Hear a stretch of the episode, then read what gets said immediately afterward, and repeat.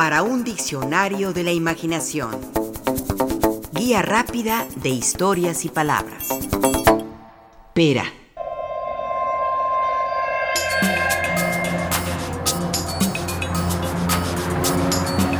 En noviembre de 1952 se inauguró la autopista México-Cuernavaca, la primera en tener seis carriles, tres y tres en cada sentido. Señalización luminosa para conducción nocturna y una separación para prevenir mediante una media barda la invasión de los carriles contrarios. Su construcción se inició en 1949. Su longitud es de alrededor de 70 kilómetros y desde sus inicios contó con una caseta de cobro. La tarifa a pagar para los automóviles era de 6 pesos, en tanto que los autobuses de pasajeros pagaban 12.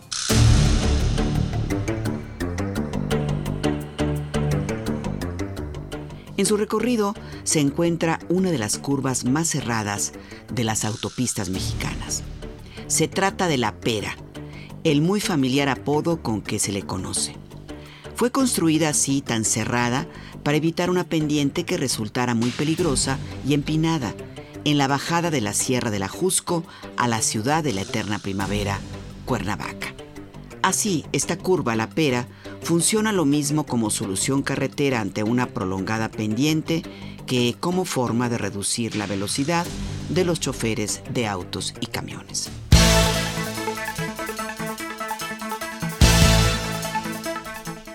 Se le llama la pera en virtud de su forma esférica alargada como la de esa fruta. Sin embargo, hay quien afirma que no, que su nombre no tiene un símil frutal, sino que lo de pera se debe a la pera o peralte con que se le dotó, pues en efecto se trata de una curva peraltada. Recordemos que un peralte es la elevación del camino hacia la parte exterior de la curva para compensar con el propio peso del vehículo la acción de la fuerza centrífuga. Sea como sea, la pera por la fruta o por su peralte es uno de los sitios más identificados e icónicos de las carreteras mexicanas. Una pera también es el nombre de un aparato de boxeo que sirve a los pugilistas para entrenar velocidad y resistencia con sus hombros, brazos y puños.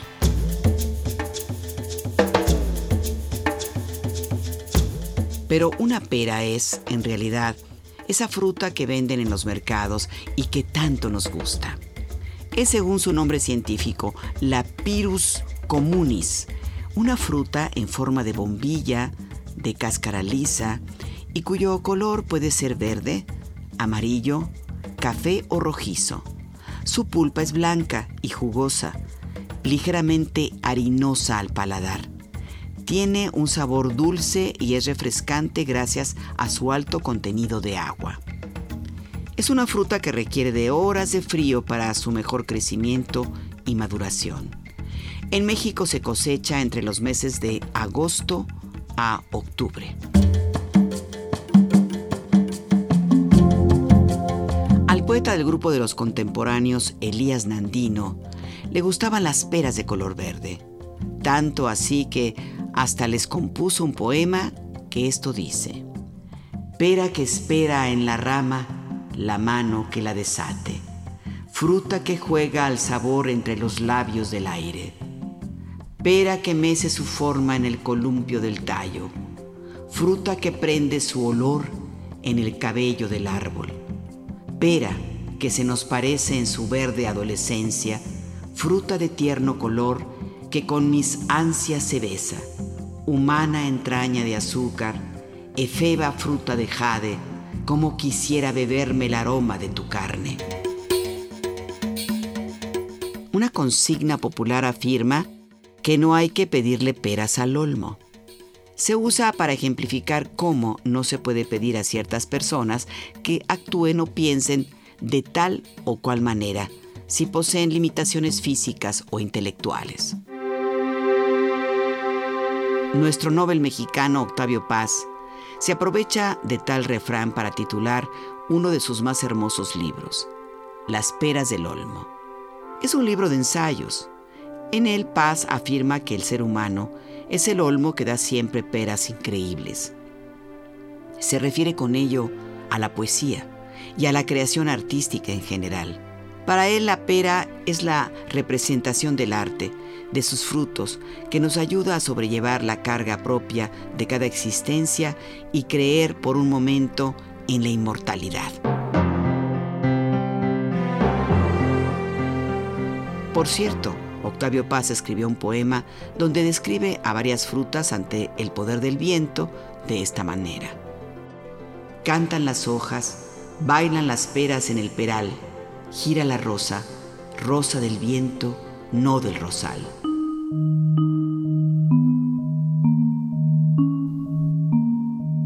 El escritor español Fernando Aramburu afirma que para él la pera ha sido toda la vida la hermana pobre de la manzana.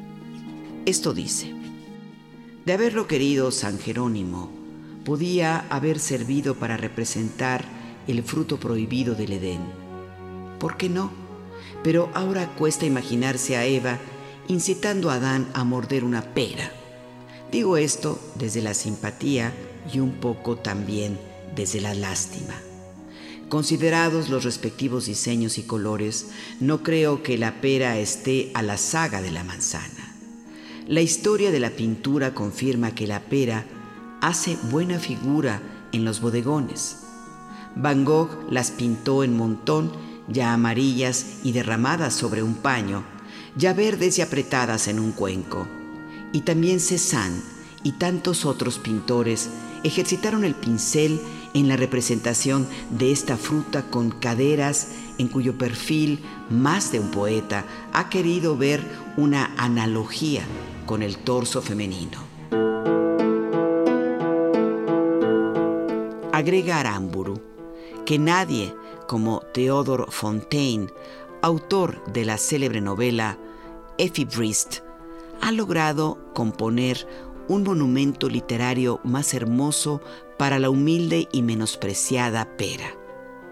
Lo hizo en un poema donde el señor von Riebeck ruega que lo entierren con una pera de cuyas semillas, años después, brotará un peral que dará sombra a la tumba y peras a los niños. Las cosas que se les ocurren a los poetas.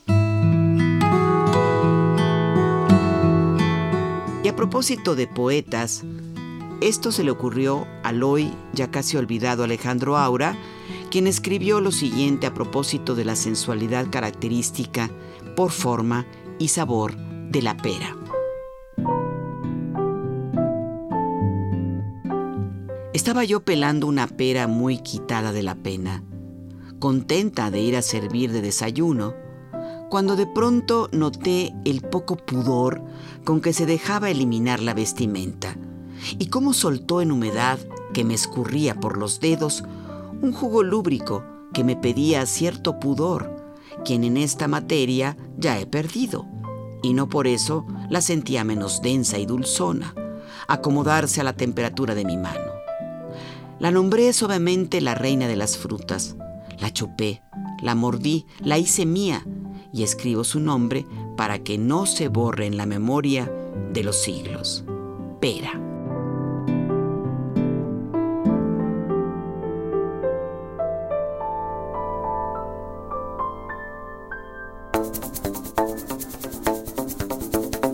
Participamos en este programa Juan Ramírez, Lourdes Mugenburg, María Eugenia Pulido, Mauricio Carrera y Pilar Muñoz.